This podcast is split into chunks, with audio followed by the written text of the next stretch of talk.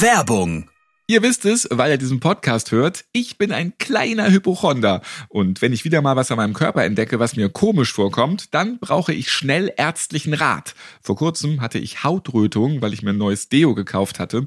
Prima Geruch und leider krass rote Achseln. Muss da nun Cortison ran oder geht das von alleine weg? Ich habe keine Lust auf volle Wartezimmer und bei onlinedoktor.de wird mir bequem zu Hause geholfen. Innerhalb von 48 Stunden, oft sogar bereits in sieben Stunden, gibt es für Hautprobleme eine schriftliche Diagnose und eine Handlungsempfehlung. Hier hilft nicht Dr. Google, sondern 450 niedergelassene Hautärzte und Hautärztinnen aus ganz Deutschland, die ihr selbst auswählen könnt. Der Service ist zu jeder Zeit und überall nutzbar.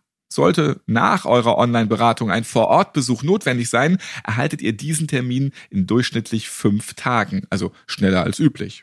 Bereits mehr als 80.000 Patienten und Patientinnen wurden so behandelt. OnlineDoktor.de ist der größte Teledermatologieanbieter in Europa und bietet euch digitale fachärztliche Hilfe für Hautprobleme an. Übrigens, ein Großteil der gesetzlichen Krankenversicherung und die privaten Krankenversicherung erstatten die Kosten. Der Service ist auch in der Schweiz und Österreich verfügbar. Schaut's euch an, klickt auf onlinedoktor.de. Doktor mit C. Werbung Ende. Notaufnahme. Die lustigsten Patientengeschichten.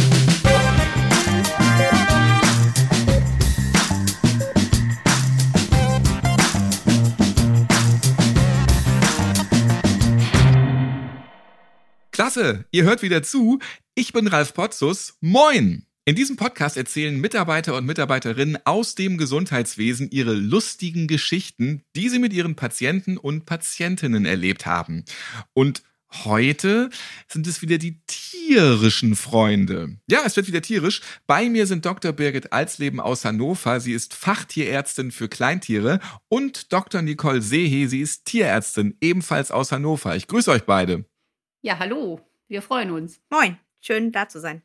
Ihr seid beide in der Kleintierklinik Anikura in Hannover tätig und euer Motto ist, dem Veterinär ist nichts zu schwer. Ja, zweifelsohne.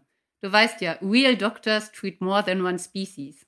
Ja, wo habt ihr denn den Podcast Notaufnahme entdeckt? Ähm, das ist tatsächlich auf meinem Mist gewachsen. Ich habe den Podcast in der Barbaradio-App entdeckt und beim Kochen mal draufgeklickt, habe mich köstlich amüsiert und dann erstmal irgendwie gefühlt 20, 30 Folgen der Reihe nach weggehört, die es schon gab und bin dann immer dran geblieben und habe dann irgendwie gedacht, da könnten wir vielleicht auch mal hin, beziehungsweise habe ihn dann meiner Freundin Nicole empfohlen, der Kollegin, die hier ist, und gesagt, das müssen wir mal zusammen machen. Ja, und das äh, habe ich mir natürlich angehört und habe dann gedacht, das ist äh, wundervoll. Da können wir uns ohne Zweifel einreihen, weil an skurrilen, lustigen äh, Gegebenheiten gibt es bei uns im Job auf jeden Fall genug. Es ist ein stetig nachwachsender Rohstoff, weil die Tiere kommen ja immer mit den Besitzern. Und von daher gibt es da immer das eine oder andere zu erzählen. Schön, dass wir wieder tierische Geschichten haben. Barbaradio, der eigene Radiosender von Barbara Schöneberger. Liebe Grüße. Ja, Barbaradio könnt ihr auch alle im Internet hören auf www.barbaradio.de oder als App. Und wenn ihr mehr tierische Geschichten hören wollt, dann empfehle ich euch auch die Notaufnahmefolge Vierbeinige Fälle aus Kassel. Könnt ihr ja gleich im Anschluss hören. Die tiermedizinische Fachangestellte Emily, die hat hier auch Lustiges zu berichten. Habt ihr die Folge schon gehört, zufällig ihr beiden? Ja, habe ich schon. Nee, habe ich noch nicht. Muss ich mal tun. Wir reden jetzt über triebgesteuerte Kröten, blutende Vögel, die fliegen und wo sind eigentlich die Hoden hin? Ich bin gespannt. Womit fangen wir an, ihr beiden? Also, wir arbeiten in einer Kleintierklinik. Das heißt, normalerweise haben wir da Hunde, Katzen und Heimtiere. Das sind Kaninchen, Vögel, Meerschweinchen, vielleicht eine Maus oder so, Chinchilla und Co. Was eigentlich so gut wie nie kommt zu uns, sind Fische. Und an einem. Das ist ein bisschen schwer, wenn die Praxis jetzt nicht direkt am Wasser liegt, auch, ne? Genau, also es bietet sich nicht an. Aber ich kenne das immer noch, da ist man doch mit der wassergefüllten Mini-Tüte, diese durchsichtige, und mit seinem Goldfisch dann zum Tierarzt gekommen. Das gibt's gar nicht mehr so, oder? Naja, wenn du so einen Koi hast, dann brauchst du schon eine ganz schön große Tüte. Also auf jeden Fall hatten wir die Situation, dass die Rezeption im Tierärztebüro etwas besorgt anrief und dann meinte, an einer Sonnabend-Sprechstunde war das, wir haben hier einen Fisch und dem muss geholfen werden. Und da guckten wir uns alle dann doch eher sparsam an, weil Fische eigentlich eben nicht zu unserem Klientel gehören. Und ich habe dann aber ähm, gesagt, okay, ich gucke mir den Fisch an, schau mal, was los ist, was der für einen Notfall hat. Und traf dann auf eine sehr, sehr aufgelöste und aufgeregte Familie, die einen großen Eimer bei sich hatte und in dem ein wirklich sehr wild zappelnder Koi schwamm. Dieser Koi hatte ein Problem, und zwar ein ziemlich festsitzendes Problem, nämlich eine Kröte, die ihm äh, vorne im Gesicht saß und die Augen beide zuhielt und ihren Körper auf seinem Maul hatte. Sodass der also wirklich weder gucken noch atmen noch irgendwie sich orientieren konnte und also wirklich erbärmlich im Wasser um sich schlug und äh, wirklich in Not war. Ich habe dann also mit doch relativ erheblicher Muskelkraft versucht oder auch dann geschafft, diese Kröte von diesem Koi abzuziehen man staunt, wie kräftig die sind und der Koi war sichtbar erleichtert, als die Kröte drunter war, obwohl er also wirklich massive Hämatome an den Augen hatte. Ich habe noch nie grinsende Fische gesehen, aber offensichtlich hast du das dann da in der Situation wahrgenommen, oder? Er wirkte ziemlich glücklich plötzlich. Also auf jeden Fall konnte er dann auf einmal atmen und wieder durchschnaufen, nachdem diese Kröte jetzt von ihm runtergenommen war. Richtig lustig wurde es aber dann dadurch, dass die eine Helferin, also tiermedizinische Fachangestellte, wie es ja korrekt heißt, mich fragte, wie hast du das denn abgerechnet? Und ich dann auch nur sagte, also gar nicht, weil vögelnde Fremdkörper wären nicht in der GOT, also in der Gebührenordnung für Tierärzte verzeichnet. Und auch kopulierende Kröten hatte ich da nicht gefunden. Und daraufhin sagte sie dann auch, sie hat das Problem schon bei einem Freund mitbekommen, der Kois hat. Und das sind eben zum Teil wirklich recht teure Fische, die man dann so im Garten teilt. Einige tausend Euro kosten. Ja, ich glaube, da gibt es irgendwelche Glücksfarben und sonstige, die dann wirklich echt ins Geld gehen. Und der ähm, hatte ihr wohl schon mal berichtet, im Frühjahr dann die blöden Frösche, die ficken die Kois tot. das heißt, man kann einfach das Ganze mit einem Satz zusammenfassen. Trieb macht blöd. Das trifft für viele Lebenslagen zu, aber in diesem Fall besonders. Und wir haben das letztendlich auch in gleicher Weise schon im Studium gelernt. Bück dich nicht im Bullenstall. Oh nein, das ist, das ist Ach, ich habe zu viele Bilder im Kopf. Das ist ganz schlimm. Das ist doch hier Audio. Verdammt. Genau. Reflexbogenkette oder wie sich das schimpft. Reflexbogenkette. Jetzt werde ich mich ganz anders diesen Viechern wieder nähern. Die Kröten haben einfach dieses Gefühl, das ist ein super sexy Krötenweibchen und was sie einmal dann im Blick haben, also diesen Buckel oder dann diesen gebogenen Kopf, finden sie halt als super sexy Krötenweibchen und da wird einfach festgeklammert und nicht mehr losgelassen. Aber ja, das, das, das, kennt man ja auch aus dem Menschenreich. Es gibt halt diese Klammerer in Beziehungen. Ne? Das ist ja. ähm, bei den Kröten also auch der Fall das ist halt auch eine sehr ungleiche Beziehung hier gewesen. Die war nicht dem Glücke zuzuführen. Ja, das habe ich auch noch nicht gehört, dass Frösche so krass drauf sind und einfach hier irgendwelche Fische festhalten und Geschlechtsverkehr überall irgendwo dran wollen. Je weniger Hirn man hat, desto einfacher ist es dann manchmal. Das war dann also ein Koitus. Interruptus auf jeden Fall. Ja, wenn man das so zusammenfassen kann. Genau. So, dann bleiben wir eigentlich mal gleich beim Thema. Ich hatte es ja eingangs erwähnt. Wo sind denn jetzt die Hoden? Bei uns in der Klinik ist es üblich, dass die tierärztlichen Fachangestellten die Patientenbesitzer und die Tiere reinholen und dann schon mal den ähm, Vorbericht aufnehmen und uns dann Bescheid sagen, wenn sie damit dann fertig sind. Und ich war noch im Labor, habe noch was anderes gemacht. Und dann kam meine Lieblingshelferin hoch und sagte, ja, hier die Besitzerin von deinem nächsten Patienten muss ein bisschen aufpassen, die hat schlechte Laune. Und der Hund kam nur zur Nachkontrolle einer Kastration. Und ich sage, ja, okay, es ist denn soweit alles gut? Ähm, sag, oder hat der Fieber oder ist dir irgendwas aufgefallen an der Naht? Nö, nö, ist alles super, dem Hund geht's super, alles prima. Und schob sich so einen Schokoriegel nach dem anderen rein. Und ich sagte so, Schatz, hast du Stress? Und sie so, ja, die Frau ist so ein bisschen schwierig gerade. Ich sage, ja, gucke ich mir gleich an. So, ich dann mit ihr runter und sie so, du darfst nicht lachen. Ich sage, okay, Kontenance kann ich, kein Problem. Wir dann also runter, ich mir den Hund angeguckt, sag, na, Dicker, alles schön, der Hund puppenlustig, sprang um mich rum. Die Frau schon so eine Gewitterwolke über dem Kopf und ich dachte, was ist denn los? Und ich dann gesagt, so, ja, hat er denn alles gut überstanden? Und ich sag, ne, Naht sieht ja super aus, alles tipptopp. Und die Frau so, hier ist überhaupt nichts tipptopp. Und ich sag, nö, was ist denn schiefgelaufen? ja, der wurde ja kastriert und jetzt sind die Hoden ab. Und ich sage, ja, das ist der Plan gewesen. Was hat sie denn gedacht? Also erstens ist diese Frau halt in einem geisteswissenschaftlichen Fach promoviert, worauf sie sehr großen Wert legt, dass man auch immer fachlich quasi normal mit ihr sprechen könnte, weil sie ist ja nicht dumm und überhaupt. Und, hm. und dieser Hund hatte einen Hodentumor, also es war also tatsächlich auch wirklich eine medizinische Indikation, dieses Tier, diese Hoden zu entfernen. Dann habe ich auch gesagt, ja, aber natürlich sind die weg und das ist natürlich auch im Vorfeld besprochen. So ist das ja nicht. Also man bespricht ja durchaus so eine OP mit den Besitzern. Und dann sagte sie aber, nein, das wäre überhaupt nicht klar gewesen. Und wenn der da sich jetzt lecken würde und jetzt wären die Hoden einfach weg, dann würde der bestimmt Depressionen kriegen. Und das wäre alles furchtbar, wie das jetzt gelaufen wäre und was sie jetzt machen sollte. Und dann musste ich wirklich tief ein- und ausatmen und nicht sagen, wissen Sie was? Dann verschreibe ich Ihrem Hund ein Antidepressivum und dann nehmen Sie auch ab und zu mal so ein Schlückchen davon und dann wird alles wieder gut. Also ja, das sind dann manchmal so die Kleinigkeiten, wo man denkt, das war doch jetzt eigentlich klar, dass wenn man einen Hund, einen Rüden, ein männliches Individuum bei uns kastriert, dass dann die Klöten weg sind. So ist es. Also, und wieder dran nähen ist auch schwierig, sag ich mal. Ne? Man könnte Implantate nehmen. Ah. Und darüber habe ich sie nicht informiert, Prä-OP. Was kostet sowas, wenn man jetzt äh, dem Hund. Du, ich habe keine Ahnung. Wir machen das in Deutschland nicht. Punkt. Ja. Das ist halt fancy Shit aus Übersee. genau. Es wird irgendwann zu uns rüber schwappen, wahrscheinlich dann. Ja. Kannst du dir übrigens dann auch in unterschiedlichen Größen bestellen und dann deinem Chihuahua endlich mal das Exemplar dran zimmern, was du meinst, was er verdient hat damit er nicht mehr so hochkläfft vielleicht. Ja, ich habe es in diesem Podcast gelernt, in einer Folge mit einer Schönheitschirurgin, dass es halt auch einige Männer gibt, die möchten dickere Hoden haben. Und zwar bedeutend dickere Hoden.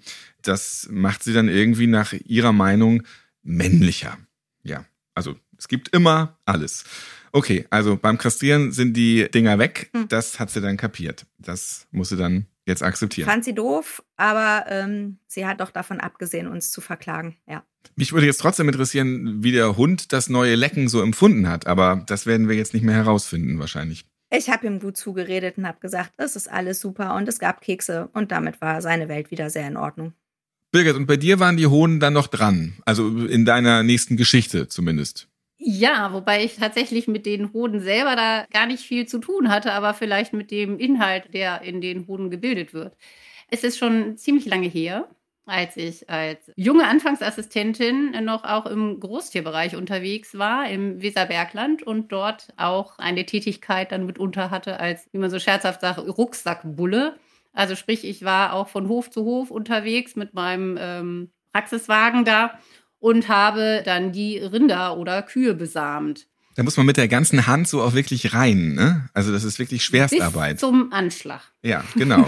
Kennt ihr diese Dokumentationsserie, die gibt es schon seit Jahren, der unglaubliche Dr. Pohl? Nein, kenne ich tatsächlich nicht. Das ist eure Tierärztinnen-Serie, das könnt ihr jetzt mal gucken. Da gibt es ganz viele Geschichten und Dr. Pohl, der kriecht sogar ganz in die Kuh rein, der kennt da gar nichts, ja. ja. The Rectalizator offensichtlich.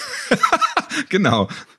Auf jeden Fall war ich in der Zeit als Rucksackbulle quasi unterwegs und dann ähm, hatte das den Vorteil, dass man eben nicht nur der blöde Kostenfaktor Tierarzt war, sondern auch einfach so auf die Höfe kam.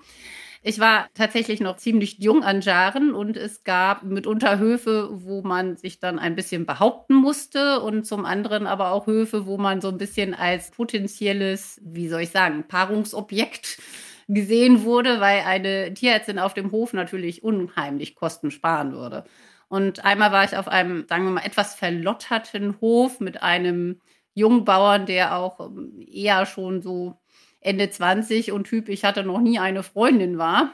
Und ähm, als ich aus dem Stall kam, stand er gerade mit seinen äh, zwei Kumpels an meinem alten Praxisgolf, in dem hinten der große Spermapott stand. Das ist, wie sagst du so völlig natürlich, aber es ist ungeheuer eklig, dass da ein großer Spermatopf Das ist nicht eklig, das ist ganz schön teuer. ja, das glaube ich. Aber hast du nicht auch Angst, wenn der große Spermatopf in deinem Kofferraum steht und dann fährst du da von diesem Holperhof wieder runter, dass da auch mal einfach diese ganze Chose sich im Auto verteilt? Naja, also es Ah. ist tatsächlich so, ein bisschen Respekt hat man davor schon, aber nicht vor äh, dem Sperma, sondern vor dem Stickstoff da drin. Also da sind im Prinzip so lauter kleine Strohhelmchen drin, in denen dann das Bullensperma tiefgefroren steckt und dann sind da lauter Köcher, in denen eben dann das Sperma eines jeden einzelnen Bullen steckt. Jedenfalls war die Situation dann da, die drei äh, fachsimpelten dann da so an meinem Bullensperma-Pott und lasen sich dann da gegenseitig die Namen vor und fanden sich so ganz toll und cool und hinderten mich so ein bisschen an meiner Arbeit. Dann lasen sie so Lieutenant und so weiter. Gibt's denn auch einen Colonel? Und mir wurde das dann ein bisschen zu bunt und dann habe ich auch nur gesagt, wisst ihr was, Jungs? Ich besam bestimmt mehr als ihr. Daraufhin waren sie schmutzstill und trollten sich von dannen. Und ich konnte in Ruhe weiterarbeiten. Weg vom Spermatopf. Von dem träume ich heute Nacht, das weiß ich jetzt schon. Ja, wie es da so runterläuft und oh, ich kriege diese Bilder wieder nicht mehr weg. Ja, die Bauern müssen sich halt, oder die Landwirte, wie man es jetzt korrekt auch immer sagen möchte, die ähm, suchen sich halt passend für jede Kuh einen oder für jedes Rind, je nachdem, einen Besamer aus und buchen dann quasi einmal eben Lieutenant bitte für Susi mit Nummer sowieso. Und dann muss man das entsprechende dann eben raussuchen, auftauen und anschließend in die Kuh einführen. Aber wenn man das jetzt zum Beispiel vertauschen würde, die Namen oder so, ist es am Ende doch eigentlich auch nicht so schlimm, oder? Naja, also man möchte zum einen natürlich keine verwandten Tiere ähm, miteinander verpaaren. Ah, das stimmt natürlich, ja. Zum das muss anderen, man ausschließen. also wäre halt blöd, wenn es dann der Papa war. Und Naja. zum anderen ähm, suchen die tatsächlich die Vererber, wie man sie dann so schön nennt, nach ihren Qualitäten aus. Also was weiß ich, die dann besonders schönes Euter oder großen Rahmen oder irgendwas vererben. Mehr Rahmen für noch mehr Rahmen. Und dann rufen die nach ein paar Jahren dann bei dir an und sagen, ihr hier, das ist vertauscht. Wir hatten doch abgemacht da, dass es die Supermilchkuh ist, die dann da äh, rein besamt wird. Und jetzt kommt da aber hier nur so ein 0,2 Liter Milch Tetrapack bei raus. Das kann ja wohl nicht sein. Das ist noch nicht passiert. Die Reklamation habe ich zumindest dann nicht mehr mitbekommen. Da war ich wohl nicht mehr da. Aber ich hatte eine gute Besamungsquote, muss ich sagen. Das ist der schöne Birgit. Äh, Wenn man das so schriftlich als Dokument, als Auszeichnung bekommt, Birgit als Leben hat eine sehr gute Besamungsquote. Ja. Kann man sich an die Wand hängen. Wer kann, kann. Jeder kann was. Ja. ja.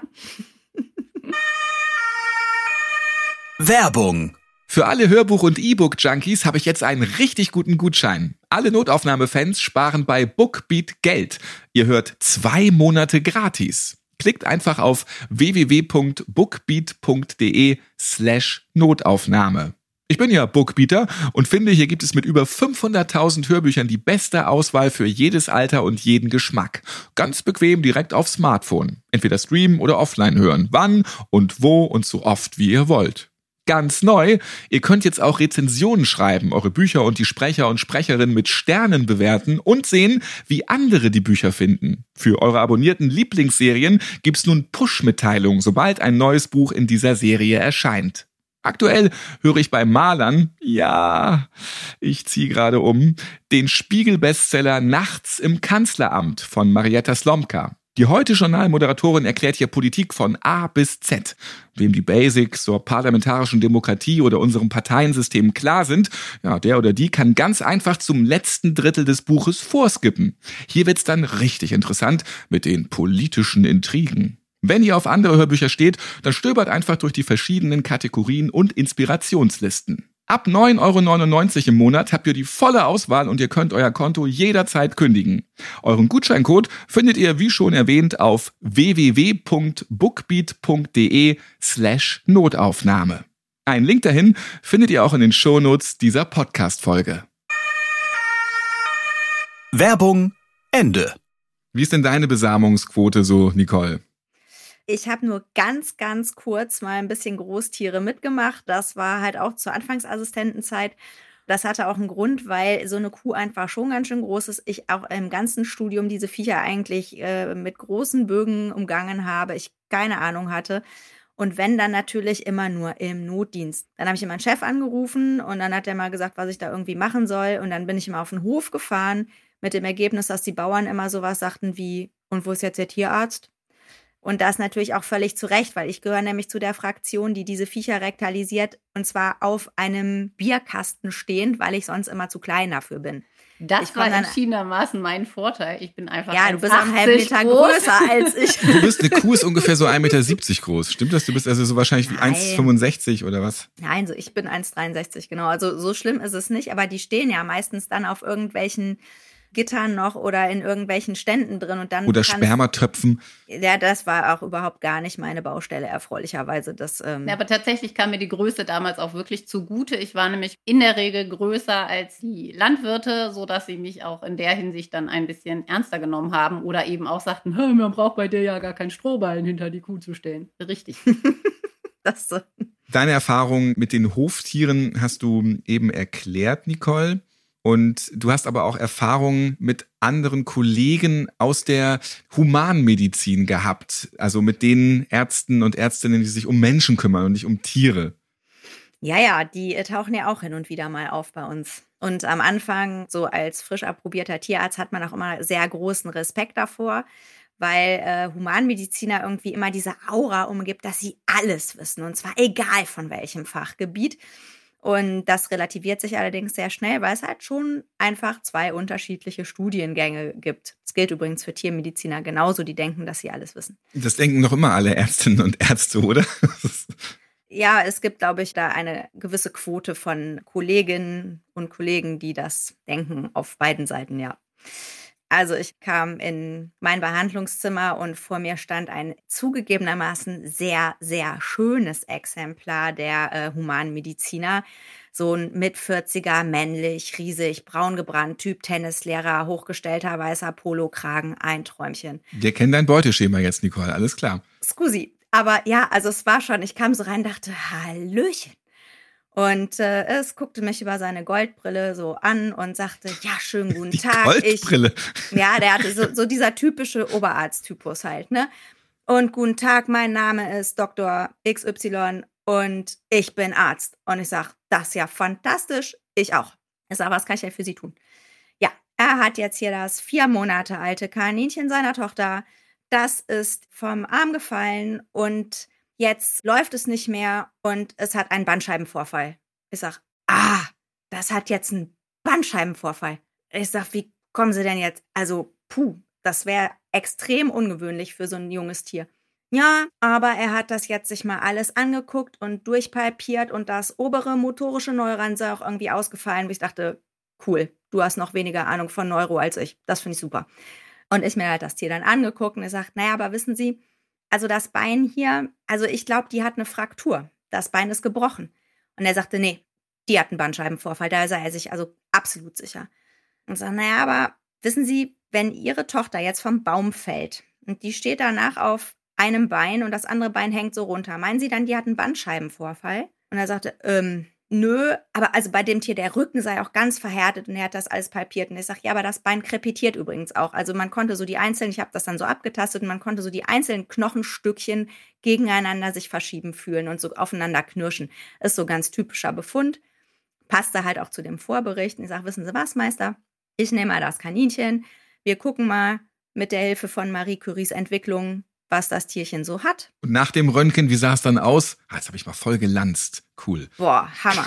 So, ich also in die Strahlenabteilung mit dem Viech wieder raus. Ich sage, Herr Doktor, ich habe eine gute und eine schlechte Nachricht. Die gute ist, die Bandscheibe ist es nicht.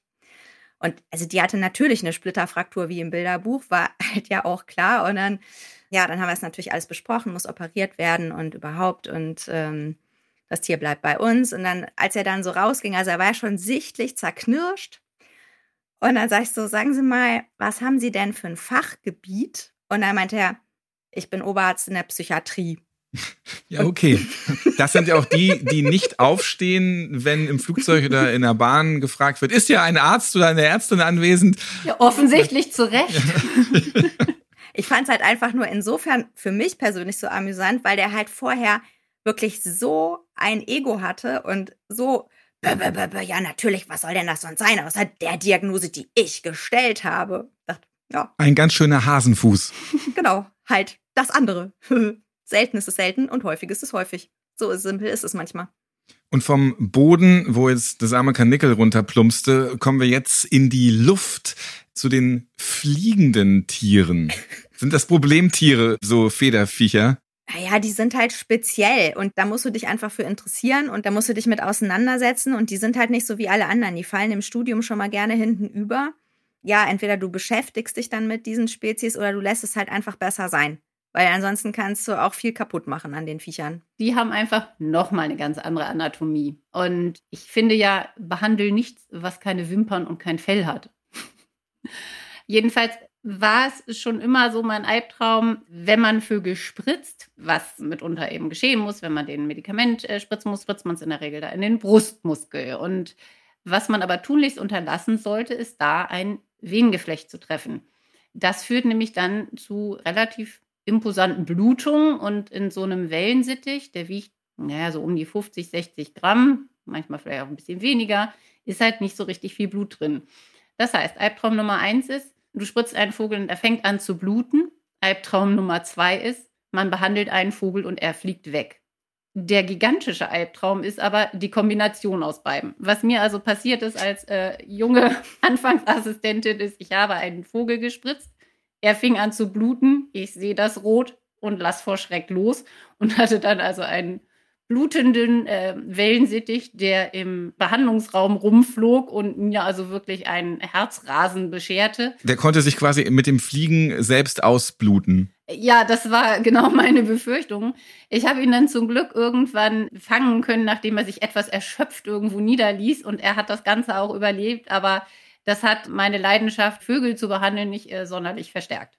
Was auch für eine krasse Geschichte. Das heißt, man versucht dann immer nach oben zu greifen und diesen fliegenden Vogel, der immer permanent runterblutet, zu kriegen. Wie viele Bluttropfen hast du so abbekommen bei deinen Fangversuchen? Ich kann es dir nicht sagen. Ich äh, war wirklich sehr in Sorge, dieses Tier wieder zu sichern, weil man dann ja wenigstens gerne auch etwas gegen den Muskel drücken würde. Und zum anderen möchte man einfach natürlich ihn auch heile wieder verstauen das ist ja generell, also das Problem mit solchen Vögeln ist eben, es kann einem auch passieren, man nimmt sie in die Hand, sie gucken einen an und sind tot. Sterben. Also die sind zum Teil einfach so unter Stress, allein durch eine Behandlung, dass sie dann auch mitunter wirklich in die Hand genommen werden, also aus dem Käfig rausgefangen werden, in die Hand genommen werden und dann einmal so den Blick verdrehen und weg sind.